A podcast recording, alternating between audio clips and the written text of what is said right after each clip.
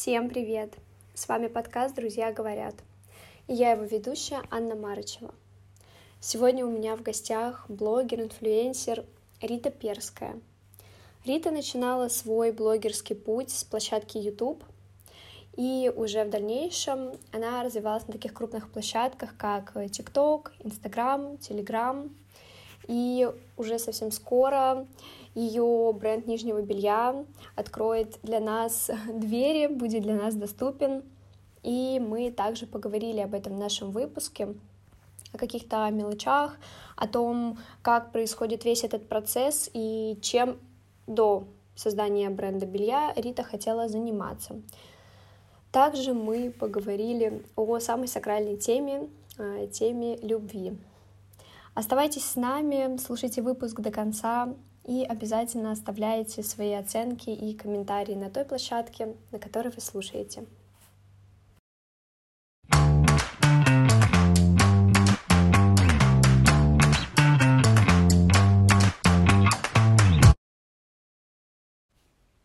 Я благодарю Риту за доверие и с большим удовольствием хочу поговорить с тобой сегодня обо всем, что касается тебя, меня и всех наших слушателей. Класс, спасибо большое. Мне очень приятно присутствовать на подкасте. Это мой первый опыт вообще в целом интервью именно живым голосом потому что до этого были какие-то интервью в текстовом формате, а вот так сидеть и что-то рассказывать вне рамках своего YouTube-канала у меня такого еще не было, поэтому очень приятно, будет интересный опыт сегодня. И вообще начать я хочу с того, что на момент, когда мы сейчас с тобой записываем выпуск, вот ты недавно вернулась из Москвы, угу. и у меня такой очень интересный вопрос. Как ты не захламляешь себя в путешествиях? То есть э, распределяешь какой-то минимум, там, например, вещей, потому что я знаю, что ты очень любишь вещи. И в одном из видео, когда я смотрела, ты говорила, что у меня очень много вещей, я не знаю, куда их девать. Вот как у тебя это происходит в путешествиях? Да, у меня очень много вещей, это издержки профессии, и сегодня вот нам домой установили третий шкаф, который будет чисто мамин, но я займу два других шкафа. В поездках мне очень сложно выбирать, что мне с собой взять, то есть я продумываю конкретные образы, что как я могу миксовать, и это в основном какие-то универсальные базовые вещи, то есть дома в Питере я могу там в чем-то ярком ходить, миксовать какие-то принты, в поездках я выбираю более спокойные варианты, чтобы я могла это сочетать, и всегда это смотрелось нормально, не то, что я каждый день хожу в одном и том же. И да, выбираю самое любимое, и уже научилась собирать свой чемодан максимально практично, где все вещи работают, и уже четко знаю, что я буду носить, что я не буду носить, чем буду пользоваться. И вот у меня есть, да, такой классический набор вещей, которые я с собой беру, так как я в последнее время буквально живу в поездах, в самолетах. И на данный момент это неотъемлемая часть моей жизни. Вот ты сказала, что это издержки твоей профессии. Я бы тоже хотела немножко поподробнее об этом поговорить, потому что, ну, все мы понимаем, что ты блогер, но чем еще ты занимаешься вот вне того, что мы видим? Ну, моя основная деятельность, она как раз четко видима. Это блогинг и Инстаграм, и YouTube. Также я сейчас пробую себя в предпринимательстве. Мы создаем бренд нижнего белья женского, и это то дело, которым я сильно горю но на данный момент пришлось поставить его на паузу до того момента, пока мне не разблокируют мой аккаунт в Инстаграме. В целом у нас уже все готово, мы проделали уже большую работу, которую мы изначально не понимали, как построить, с чего начать, но у нас уже все подготовлено, то есть, по сути, нам осталось только именно отшить коллекцию и сделать все, что связано с маркетингом. Это съемки, сама публикация в аккаунте, рассылка там блогерам, вот, но лекала, коробки, все материалы, мы все нашли, где отшиваться. У нас все готово из таких подготовительных моментов, и я очень хочу попробовать сделать бренд. Мне кажется, это даст мне толчок в моем личном росте и развитии, и в целом мне уже тесновато в рамках блогинга, и хочется делать что-то большее. А почему так тесно связана твоя страничка, которую заблокировали, mm-hmm. с, со страничкой бренда, как я понимаю? Ну, я вижу для старта, для жизнеспособности бренда, чтобы не вкладывать большие деньги в маркетинг на старте, то я вижу это так, что моя аудитория, соответственно, и будет первыми покупателями. И у меня и на новой страничке уже есть аудитория, которая может быть потенциальными покупателями, но для рентабельности, чтобы уже в первый месяц бренд мог окупаться хотя бы на расходы там, по зарплате и по аренде склада, то мне нужны покупатели, то есть мне нужна аудитория для бренда, и потом уже через время я хотела бы как раз-таки бренд сделать автономным, чтобы он мог работать и без моего блога, но я это вижу в перспективе там двух лет, когда бренд уже будет расти и развиваться сам по себе без моего вмешательства. А началу существования твоего бренда поспособствовала любовь к одежде, к стилю?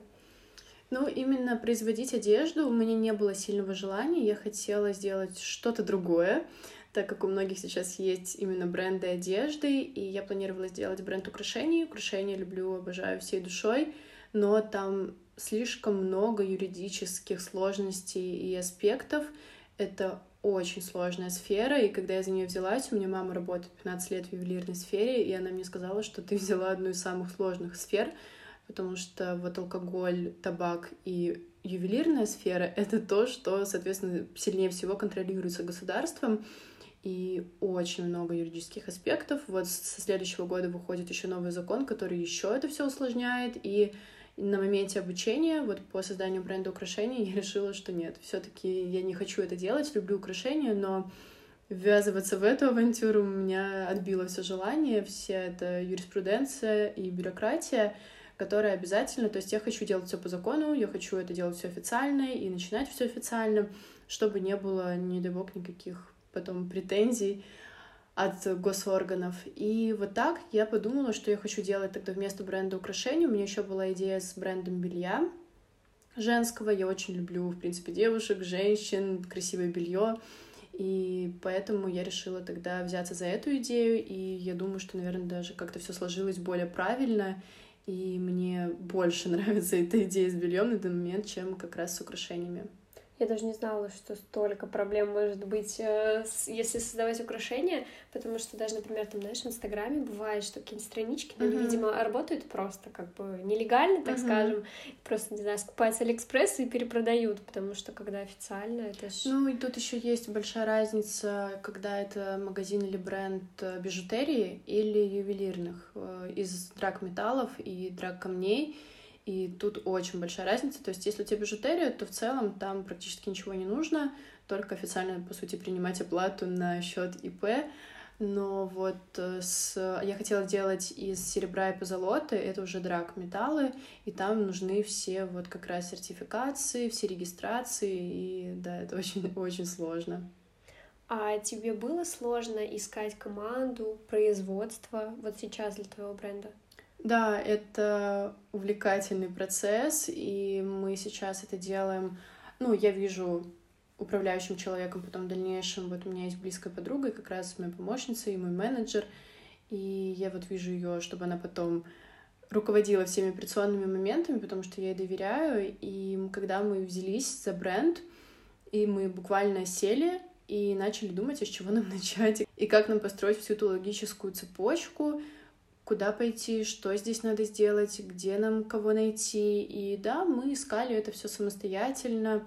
Мы на этапе того, как нам делали лекала, сменили три варианта того, где нам отшиваться. И надеюсь, те люди, которых мы нашли вот на данный момент финально, надеюсь, мы сработаемся и нам все понравится в качестве их работы. Но это сложно. Я думала, это все гораздо легче, и у нас возникли сложности даже с поиском склада, потому что нам отказывали по причине того, что мы девушки, или потому что мы собираемся, там, не знаю, упаковывать там заказы, то есть у них тоже есть какие-то свои нюансы, и ты по мере того, как э, начинаешь изучать и решать какие-то задачи, всплывают новые. Вот, ну, пока вроде мы разбираемся с этим всем, у нас получилось разобраться, но, думаю, дальше нас ждет все больше и больше интересных вопросов, которые будем учиться решать. И вот у меня, знаешь, самый такой главный вопрос, почему в Москве все это происходит, а не в Питере? Ну, в целом я планирую в ближайшие года переехать в Москву, потому что других городов России я для себя не рассматриваю, и городов мира тоже пока не рассматриваю. Не знаю, может быть, это и случится в контексте мира, но пока я планирую переехать именно в Москву, и я решила сразу начать все там. То есть пройти все эти этапы, сначала там поиск производства, материалов, все эти закупки, а, потому что если я через время решу перенести производство из Петербурга в Москву, то, по сути, процессное время встанет, пока мы все это не найдем там. И я решила, что лучше сразу начать все это в Москве. И плюс отправки из Москвы будут э, быстрее. То есть, э, если мы будем отправлять посылки из Москвы, то это нам даст выигрыш в плане срока доставки. А вот эта вот вся внутренняя кухня, как ты сказала, да, что там у кого-то уже есть такое условие, что там вы будете упаковывать или они, а как это действительно, вот ты уже знаешь, как это будет происходить, допустим, вот э, белье готовое, хранится на складе, как я понимаю, кто его будет упаковывать и отправлять? А, вот в плане упаковки это я имела в виду, что не всем офисам и не всем складам подходит там та деятельность, которую мы будем осуществлять, хотя мы думали, что в этом нет никакой сложности. А в целом у меня уже есть э, понимание и ясность того, как это будет происходить, и не до конца. Я еще, конечно, понимаю все эти процессы, но уже гораздо яснее и понятнее, чем это было изначально, когда мы только взялись за создание бренда. Поэтому по ходу я уверена, что мы уже отработаем свою систему, и я понимаю, что это все, сколько бы ты ни изучал в теории, но ты должен сам через все это пройти и все это понять, попробовать где-то потерять там деньги, время, и потом уже ты отрабатываешь свою систему, по которой там строится твоя деятельность и в дальнейшем твой бизнес. Поэтому будем тестировать разные варианты того, как у нас будет работать бренд, но надеюсь, мы найдем самый эффективный метод, способ, как это все будет функционировать и как вся эта цепочка логистическая будет строиться с момента закупки материалов и до момента отправки. А изначально ты общалась с кем-то, у кого тоже есть свои бренды, вообще, как это все устроено? У меня у многих знакомых есть свои бренды одежды, но так как белье это немного другая специфика, это смежная сфера, но немного другая. И я общалась с теми, у кого есть свои именно бренды одежды. Я не знакома с людьми, у которых есть свой бренд белья. Но я смотрела, проходила обучение по созданию бренда белья, не то чтобы оно было для меня супер полезным. То есть все равно после этих уроков у меня не было понимания, как мне, с чего мне начать и что потом делать поэтапно. Поэтому я посмотрела это обучение, что-то для себя полезное почерпнула, но маленький процент этой полезной информации. То есть тут просто нужно брать, делать и самому пытаться понять и самому искать. А ты изначально вообще рассчитывала, на какой бюджет это все выйдет? Или он уже был ограничен, например? Нет, он не был сильно ограничен, у меня не было понимания, на какой бюджет э, это выйдет. Но на данный момент, получается, по тому, как я прикидываю, сколько будет стартовый капитал, это будет где-то 500-600 тысяч. Это нормально, адекватные деньги, потому что на бренд одежды я думаю, что понадобилось бы чуть больше, в районе миллиона. Ну, еще смотря как начинать, то есть я хочу вложиться и в контент для старта, и в целом в количество позиций для первой коллекции, для отшива. И для первой коллекции, для пошива. А по созданию там бренда одежды я понимаю, что, ну, уже понимая некоторые детали, что пришлось бы закупать гораздо большее количество материала, и, скорее всего, сам материал был бы дороже, поэтому себестоимость коллекции была бы выше. Но вот по бренду белья у меня не было ограниченных рамок, я просто хочу сделать это красиво и то, как я это вижу, и я не собиралась на этом экономить, и, в принципе, до сих пор не собираюсь, то есть мы выбрали достаточно дорогие открытки, можно было бы выбрать э, в 10-11 раз дешевле эти открытки. Мы выбираем качественную коробку, потому что мне хочется еще создать э, ну, не только красивое белье качественное, но еще и в целом вот эту атмосферу праздника и приятного процесса для девушки, когда она, не знаю, может быть, и кто-то дарит это белье, или она сама себе его дарит, и вот она открывает. И я сама по себе знаю и понимаю, что хочется, каких эмоций хочется получить от этого процесса. Поэтому я решила потратиться на упаковку, на в целом оформление. Я считаю, что это важно. Я не ограничиваю бюджет, при этом хотелось бы все равно более таких оптимизированных трат, но так как мы вообще не знаем еще, как работает эта индустрия и где какая нормальная стоимость за что, и какая рыночная стоимость. Мы можем сделать выводы на основе опросов по производителям, но при этом все равно мы еще не знаем, какая стоимость является, так скажем, нормой.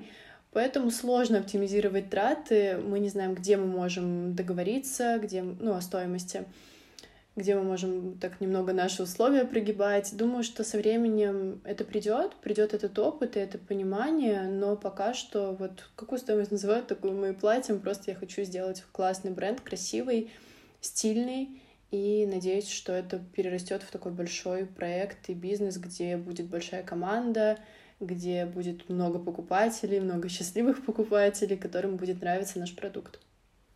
У меня уже проснулось желание купить, когда ты начала описывать а, и упаковку, потому что, ну, действительно, любой подарок — это эмоция. Белье — это Uh, вообще, я не знаю, сама очень люблю белье, особенно то, что ты как-то показывала, по-моему, частичку белья, mm-hmm. сеточку вроде бы. Да, у нас будет и сетка, и кружево. Да, вот очень красиво. А, и трикотаж. У нас будут а, разные и трикотаж тоже да. будет? Класс. Слушай, а к Новому году уже что-то будет?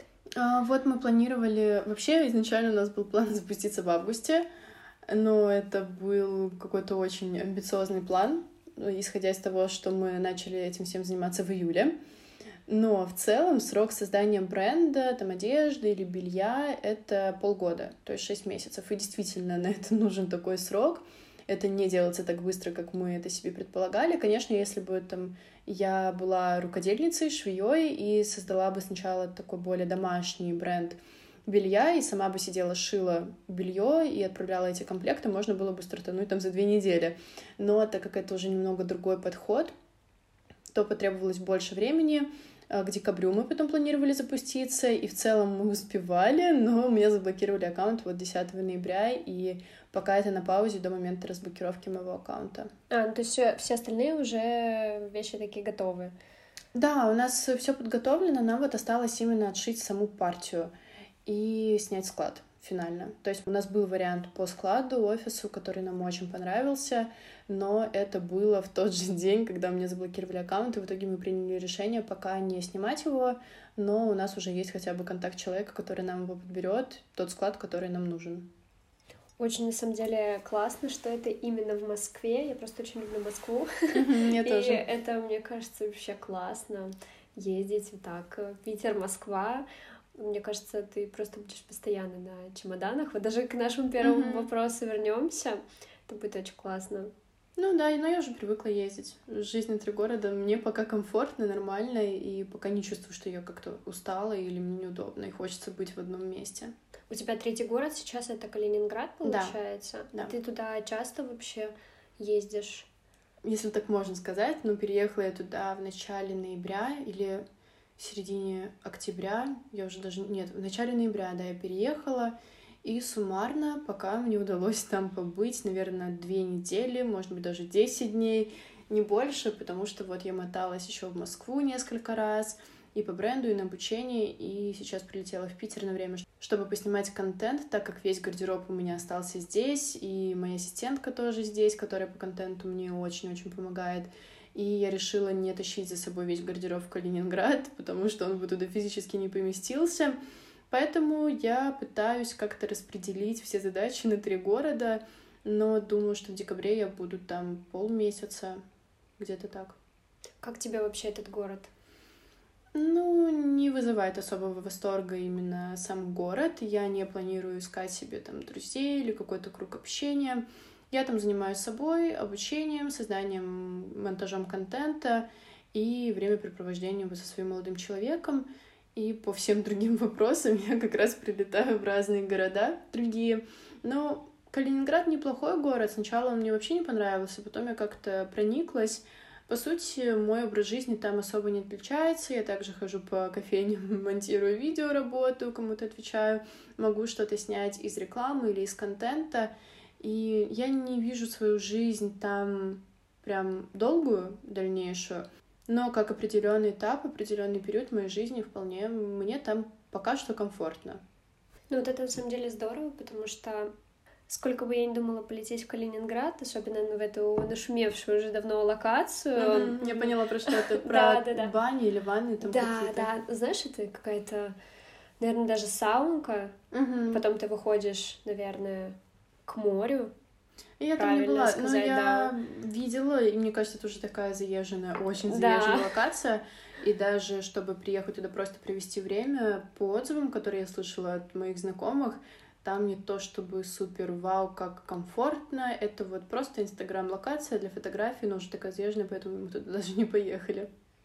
Ну, я, вот, собственно, тоже передумала, и Мгм. мне вот тоже было очень интересно узнать, как тебе просто город в целом, если там чем заниматься, ну, не знаю, может, просто прогуляться. Ну, многие так. говорят, что он похож на Европу, но для меня он не похож на Европу. И там мы были на экскурсии с подругой, когда вообще первый раз я приехала, прилетела в Калининград, и нам рассказывали, что там в целом-то ничего и не осталось от Европы. То есть все было разрушено во время войны, и потом они отстроили, то есть это уже в Советском Союзе отстроили в нашем же формате такие же дома, там пр- практически ничего нет от э, Европы, есть немного исторических мест, но полуразрушенных, полуразваленных. И я не знаю, ну, какой-то... Я слышала отзывы блогеров восторженные о Калининграде. У меня пока таких отзывов нет. Я нейтрально отношусь к этому городу, просто что вот на данный момент мне нужно находиться в этом месте, я хочу находиться в этом месте за своего молодого человека, но прям обитать там на постоянной основе не планирую и не вижу себя в этом городе именно как постоянный городской местный житель.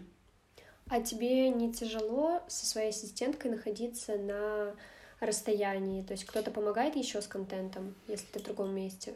Ну, мне как-то так повезло, что у меня все меня могут хорошо снять, и всегда подруги меня хорошо снимали, и мой молодой человек тоже меня хорошо снимает.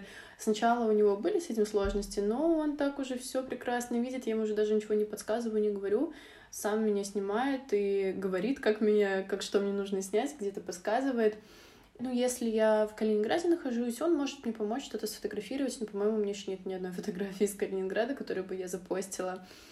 А из Москвы, ну, там у меня вот подруги есть, они могут мне помочь с контентом, а в Питере я приезжаю как раз-таки снимать какие-то образы, луки более интересные, менее повседневные, но это мое пространство для творчества, когда мне хочется показать что-то более интересное, более сложное. Мне очень нравится с тобой говорить о контенте, Мгм. и о Ютубе я сто процентов Мгм. хочу сейчас с тобой поговорить, потому что ты уже такой старичок, Ну можно да, сказать, в можно, нем. да, сказать так. Твое первое видео вышло около шести лет назад, Больше. больше. А, мне было 11, то есть это 7 или Это 8 уже лет. 8, Очень да. много, да. И были ли у тебя какие-то ожидания, может быть, а, или такие, знаешь, восторженные ощущения, которые ты испытывала, выкладывая первое видео? Да, я тогда очень долго хотела выкладывать эти видео. Не знаю, с чем это конкретно было связано. Вот просто я увидела на YouTube девушка, как красится, то есть макияж делает себе, и мне так это понравилось. Я же начала свои видео тоже э, с рассказов про какую-то косметику, про лаки для ногтей.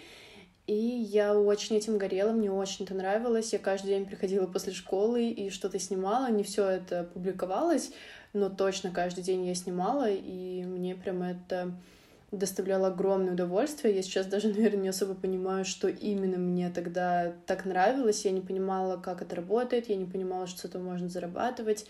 Я не понимала, что там может быть много подписчиков, и кто-то комментирует. Хотя нет, наверное, это я понимала, я же чего-то все равно это делала. Ну, ой, мне уже сложно вспомнить те ощущения, но я вот точно могу сказать, что мне тогда это очень нравилось. И не знаю, как будто бы руки сами это делали. То есть не совсем осознанно, вот я хотела, я снимала, и каждый день я что-то снимала, но да, вот не все выходило, очень многие видео у меня не вышли, потому что я не умела монтировать, и, соответственно, если у меня была хоть одна запинка в видео, то мне приходилось полностью переснимать это видео. А начала я снимать в начале учебного года, то есть сентября, а света было очень мало, и я могла вот ну, одно видео снимать в течение, наверное, недели, просто потому что у меня был короткий световой день, когда могла его отснять, и вот переснимала всю неделю одно и то же видео, и потом выкладывала финальный вариант. Блин, как интересно, потому что иногда, знаешь, хорошее видео увидит, ты думаешь, ну что там, сел, записал, как бы и выложил. Вот такая работа, целую неделю снимать видео. У меня, знаешь, был такой период, когда я тоже хотела снимать видео на Ютубе, Мгм.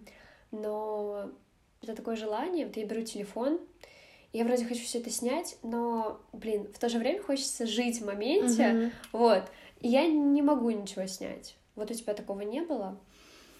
У меня были очень разные периоды контента, и как я это ощущала, и как я это видела, и в каком формате я это видела, какую я для себя выработала схему по своим ощущениям, как я хочу распределять контент и публиковать его. На YouTube я снимаю в основном сейчас это влоги, и снимаю влог там 2-3 дня. Если у меня прям супер личные моменты и события, то я просто не снимаю. И раньше я заставляла себя еще много постить в Инстаграм сторис. И прям действительно заставляла показывать каждый свой шаг, как это делают большинство блогеров. Вот там просто я тут поел, тут сюда сходил, тут вот это я увидел, посмотрел, с этим поздоровался. И я вроде это делала, но я не понимала, почему мне некомфортно такого формата. И в итоге в Инстаграме я вообще перестала себя заставлять постить что-то специально. А на Ютубе я выбираю какие-то моменты, более интересные дни, которые будут интересны зрителям, и мне хочется про это рассказать, показать, и мне хочется чем-то поделиться, возможно, что-то обсудить. И вот, я в целом не снимаю какие-то личные моменты, то есть когда я провожу время с мамой или с молодым человеком, есть кусочки, где вот я с Мишей, но это такое более поверхностное, именно закадровый, закадровый процесс наших отношений. Я не снимаю, не показываю ни в Инстаграме, ни на Ютубе. И я как раз-таки еще в плане отношений нашла для себя вот ту грань, а, где я хочу и могу показывать отношения, а где нет. Поэтому у меня нет ступора, когда я беру камеру, что мне рассказать, что мне показать. Я думаю, что это уже такой навык, наработанный годами.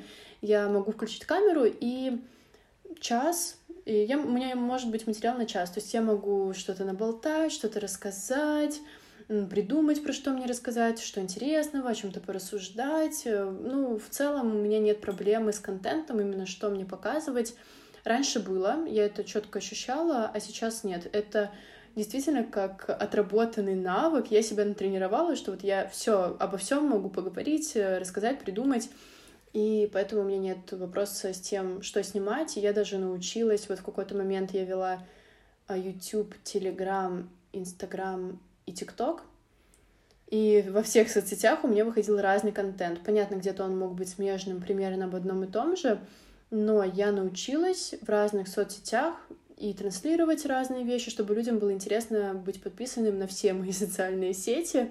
Это был очень интересный опыт, и я даже как-то восхищена тем, как я все умела совмещать и могла совмещать гармонично. И да, в ТикТоке снимала одного формата видео, сторис были в другом формате, на Ютубе в третьем формате, в Телеграме я что-то личное рассказывала, поэтому это, это правда было интересно. Такой микс контента в моей голове в первую очередь. А можешь еще рассказать про монетизацию в Ютубе вообще? Что это такое, как это осуществляется? Раньше все было веселее. Были партнерские программы, когда вот еще мне было лет 14-13, 15 даже, да. Были очень актуальные, популярные партнерские программы. Они как раз э, собирали тусовки, устраивали в Питере, в Москве. Э, познакомили меня с очень многими блогерами в дальнейшем и с моими подругами. Вот я познакомилась благодаря таким тусовкам. А, были еще блогерские мероприятия, и партнерки давали проходки на эти мероприятия, вип-зону, и мне было так непривычно, что я вообще с блогерами в какой-то общей зоне, там все на тот момент популярные люди, и я такая, ничего себе! Ну, я не то чтобы их смотрела, но я их знала, и знала, что они популярные, э, что они про что-то там снимают, это было очень интересно. И тогда э, партнерские вот эти сети, они по сути и давали возможность не париться насчет монетизации, то есть они забирали 30% и 70% тебе просто приходило на карточку. И ты не понимал, как это по сути работает, просто вот ты предоставлял им доступ к своему личному кабинету, и они все делали за тебя.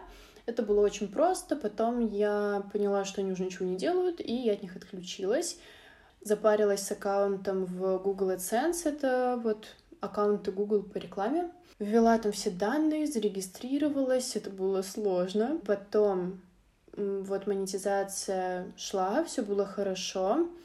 И когда YouTube подключил вот на данный момент э, рекламу, показ рекламы на территории России, то есть для российских пользователей, что процентов 80 от монетизации теперь нет той суммы.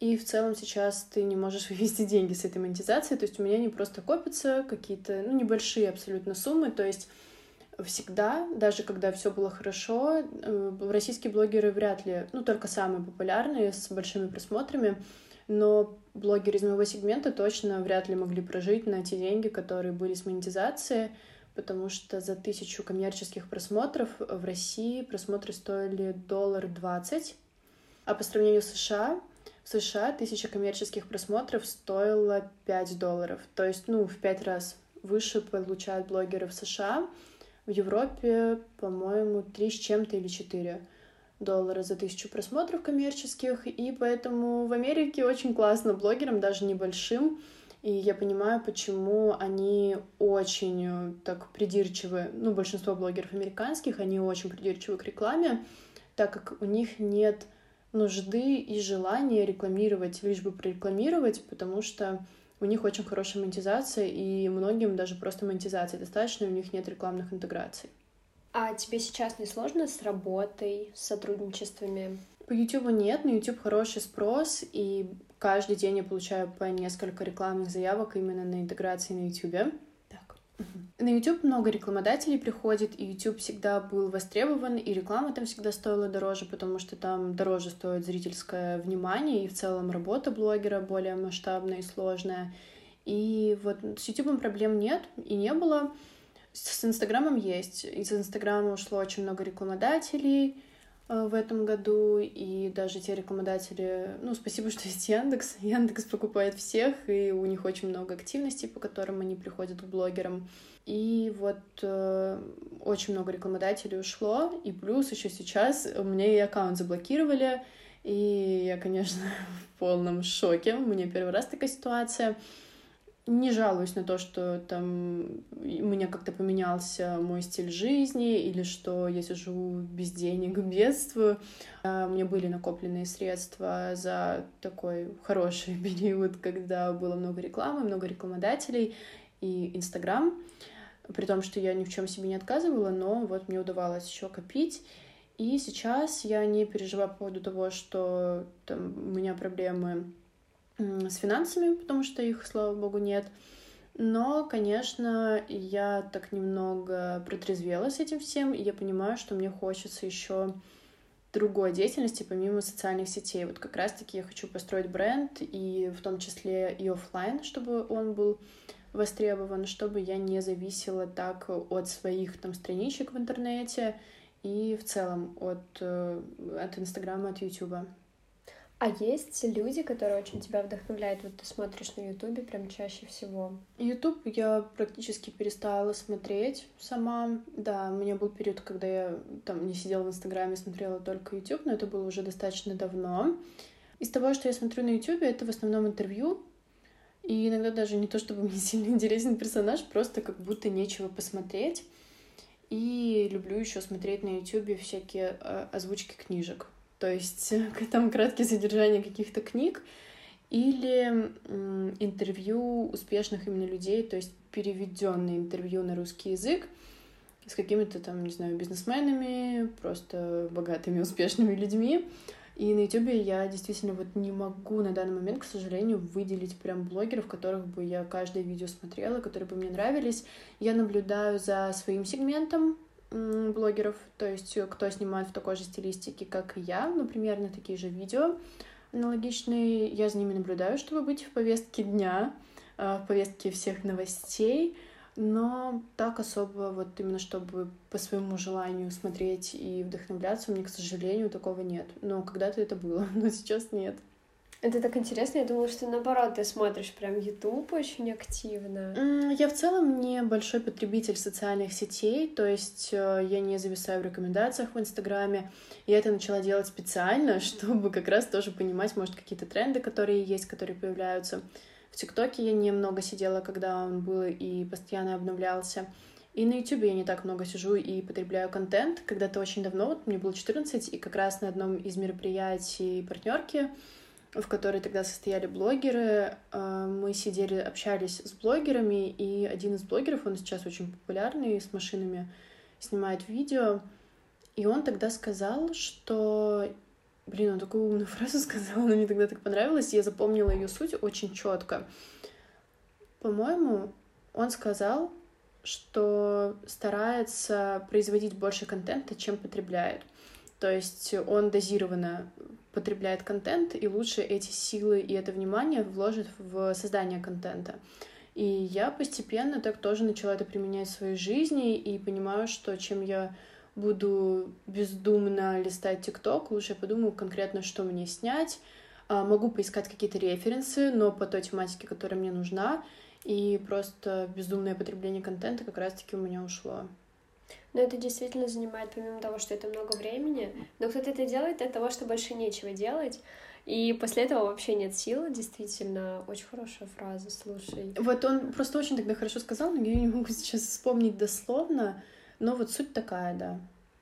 Я даже никогда не задумывалась об этом. У меня бывает такое тоже, знаешь, я там сижу, там рилсы какие-то смотрю, и потом такая думаю, блин, хочется чем-то поделиться в сторис, а чем уже поделиться? Угу. Ну, не буду, как Потому бы. что это наполнение, это не наполнение, это просто прострация, и ты впустую свою энергию сливаешь, и свое внимание, и свой фокус — и как раз это тебе ничего не дает. Ну, конечно, если ты там не смотришь документальные фильмы или что-то полезное, какой-то именно полезный контент, э, пищу для размышлений, а так, э, если ты просто листаешь в том числе и fashion-рилсы, как девочка встала и куда-то идет, это, по сути, тоже бессмысленный контент, и Поэтому я и как свою миссию со своей стороны понимаю, что да, в Инстаграме я выкладываю fashion-контент для такого эстетического наслаждения и удовольствия, но при этом на Ютубе у меня есть э, много видео, в которых я именно рассуждаю, и над этими видео, ну, при желании человек может подумать, то есть над моими какими-то словами, прийти к своим выводам, и я стараюсь это в большой дозировке добавлять к своим видео. Вот у тебя сейчас какой-то такой цикл э, видео на YouTube ты выставляешь. Почему их так много? Вот сейчас. У меня всегда это было периодами, то есть э, был период, когда я год ничего не выставляла, но тогда это больше было связано не персонально с моим выгоранием и творческим истощением, это было связано с человеком, с которым я тогда общалась, и это было очень неправильная, нездоровая связь, и я тогда пропала в целом из Инстаграма и из э, Ютуба. Причем это был даже не молодой человек, это была именно ну, девушка, подруга на тот момент. И я тогда на год перестала снимать видео. До этого я снимала очень много, очень много выкладывала, и, и это был период моего расцвета на YouTube, то есть когда у меня подписывалось по 20 тысяч человек в месяц, когда были просмотры там от 150 тысяч на каждом видео. Ну, тогда у всех были просмотры выше и рост больше в моем сегменте. Сейчас он так замедлился. И вот после этого я возобновила свой YouTube-канал. Я уже думала, что его невозможно реанимировать, но в целом нет, все хорошо. То есть просмотры есть, и люди подписываются, и новые люди ко мне приходят, и старые люди, которые на меня давно подписаны, тоже смотрят мои видео. Меня это, конечно, очень-очень радует. Я уже думала создавать вообще новый канал и начинать с нуля, но у меня получилось. Еще все было, видимо, не так запущено с моим каналом. И сейчас э, я не заставляю себя выкладывать определенное количество в месяц. У меня нет графика выхода видео. Вот как приходит вдохновение, вот я что-то сняла, смонтировала, выложила, и в целом это работает так.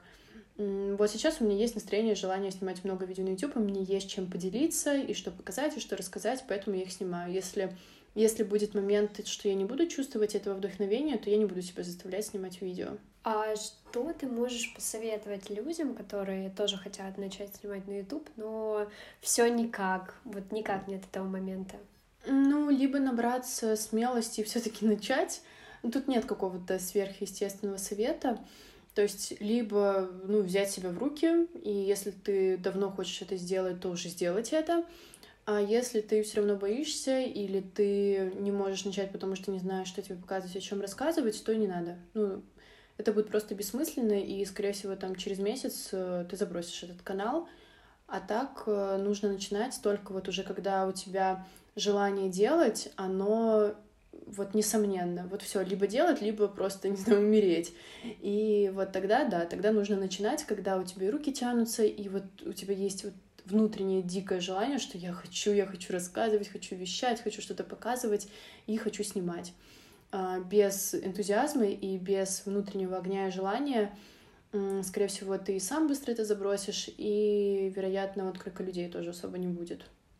То есть, знаешь, как бы начинать выкладывать там пару видео и потом понимать, что, блин, я просто хотел выговориться э, и забрасывать, то есть смысла тогда просто начинать нет. Ну, ты можешь это сделать, это, возможно, даже как формат психотерапии, но именно если ты хочешь быть блогером, хочешь собирать свою аудиторию, то особенно в начале выкладывать с большими перерывами это бессмысленно. Хорошо, я возьму на заметку.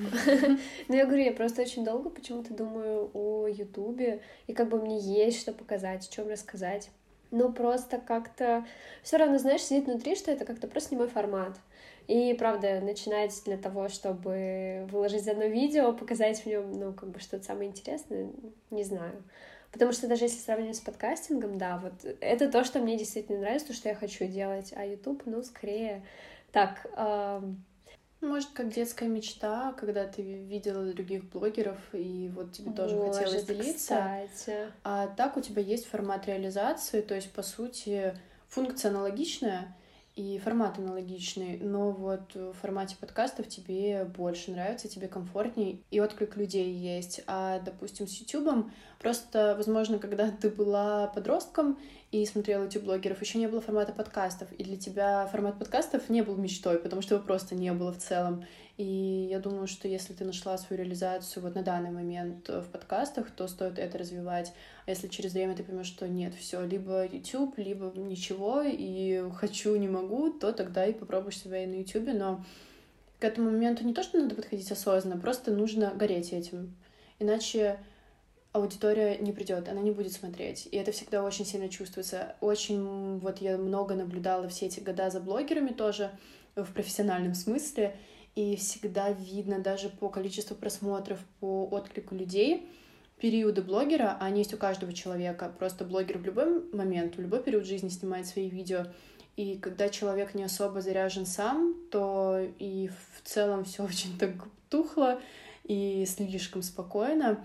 А когда блогер на подъеме, когда он заряжен, когда он хочет это делать именно искренне и по своему вдохновению, то тогда сразу и отклик людей, и все они откуда-то берутся, просыпаются и смотрят все твои видео, и все комментируют, поэтому это на таком энергетическом уровне, и вот эм, если ты начинаешь блог просто потому что, ну, в целом, думаю, что можно попробовать, ну, в Инстаграме, может, это, конечно, не сработает, даже если у тебя просто красивые фото.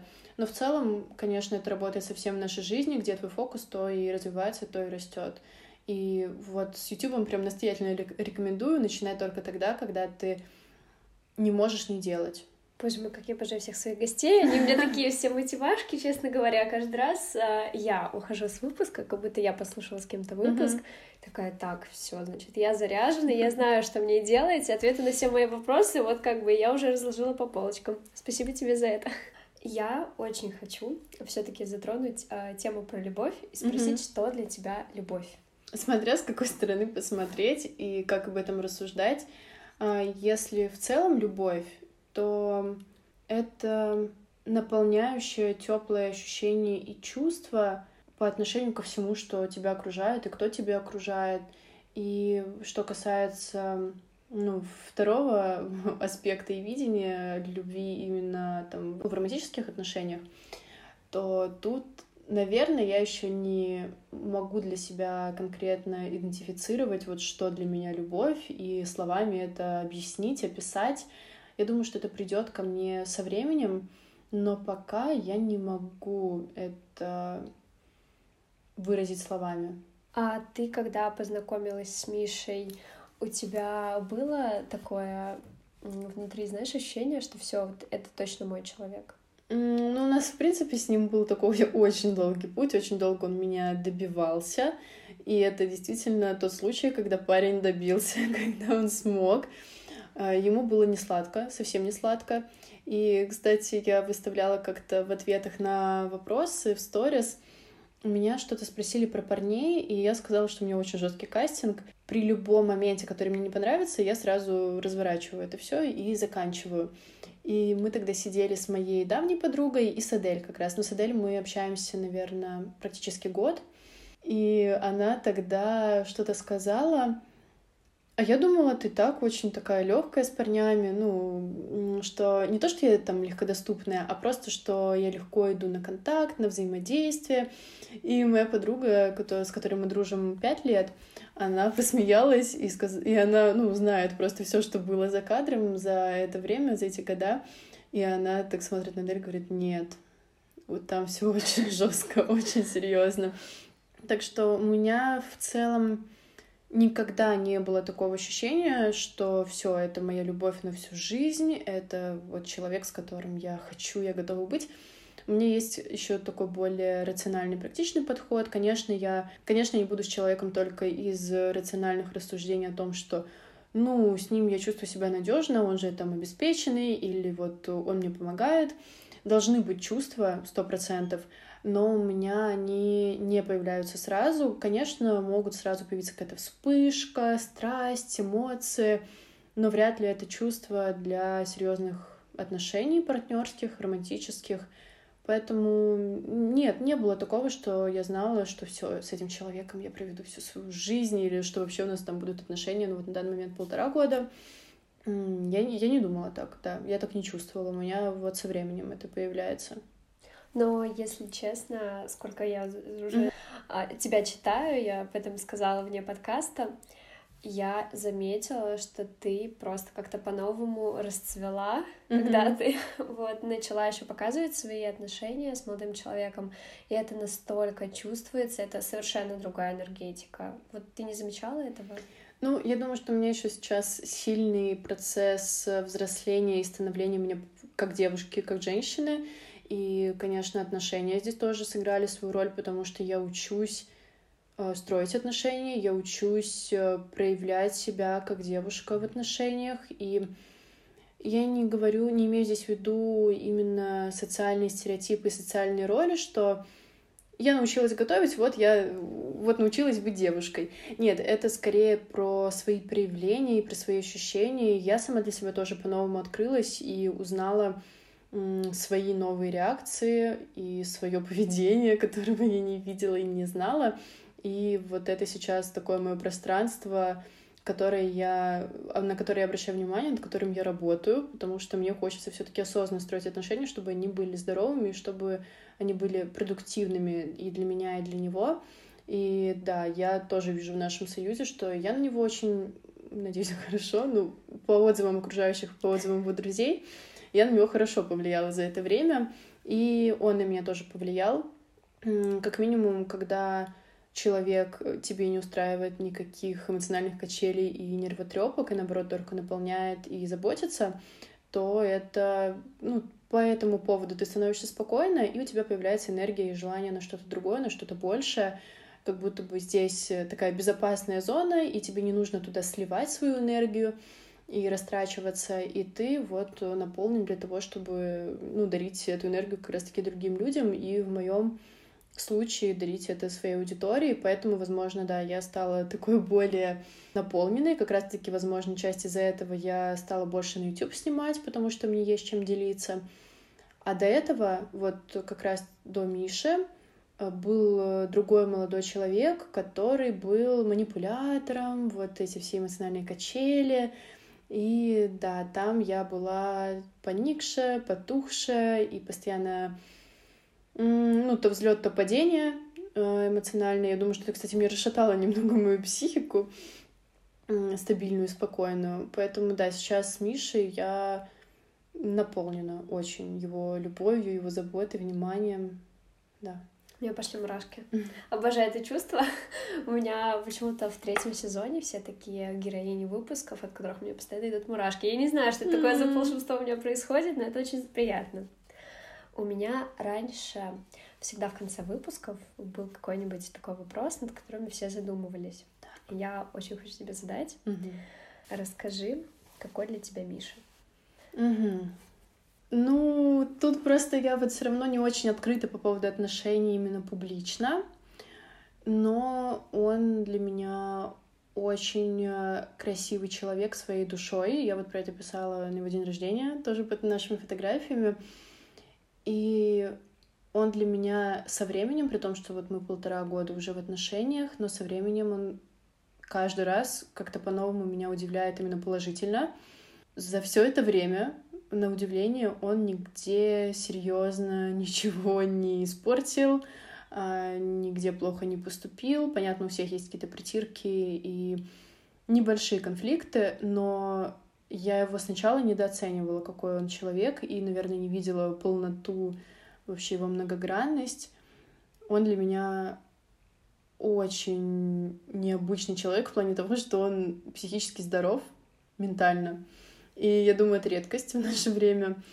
Он так, ну, не то, что правильно на все реагирует, он конструктивно на все реагирует, он конструктивно выходит из разных ситуаций, и меня это удивляет, потому что сама по себе, хоть я и там работаю над собой, и вот сейчас занимаюсь психологией, учусь, но он сам по себе очень мудрый и умный, вот, поэтому я очень многому у него учусь, хотя сначала я действительно его очень сильно недооценивала, я думала просто, ну, какой-то парень, ну, молодой, ну, не знаю, что у нас там с ним получится, не получится, и вот со временем он не просто завоевал мое внимание и в целом меня, но еще и вот сейчас, наверное, мы как-то поменялись ролями, что раньше он больше был, ну, не знаю, насколько это все правильно говорить, но больше был во мне именно заинтересован, а сейчас как будто бы он для меня по-новому открылся,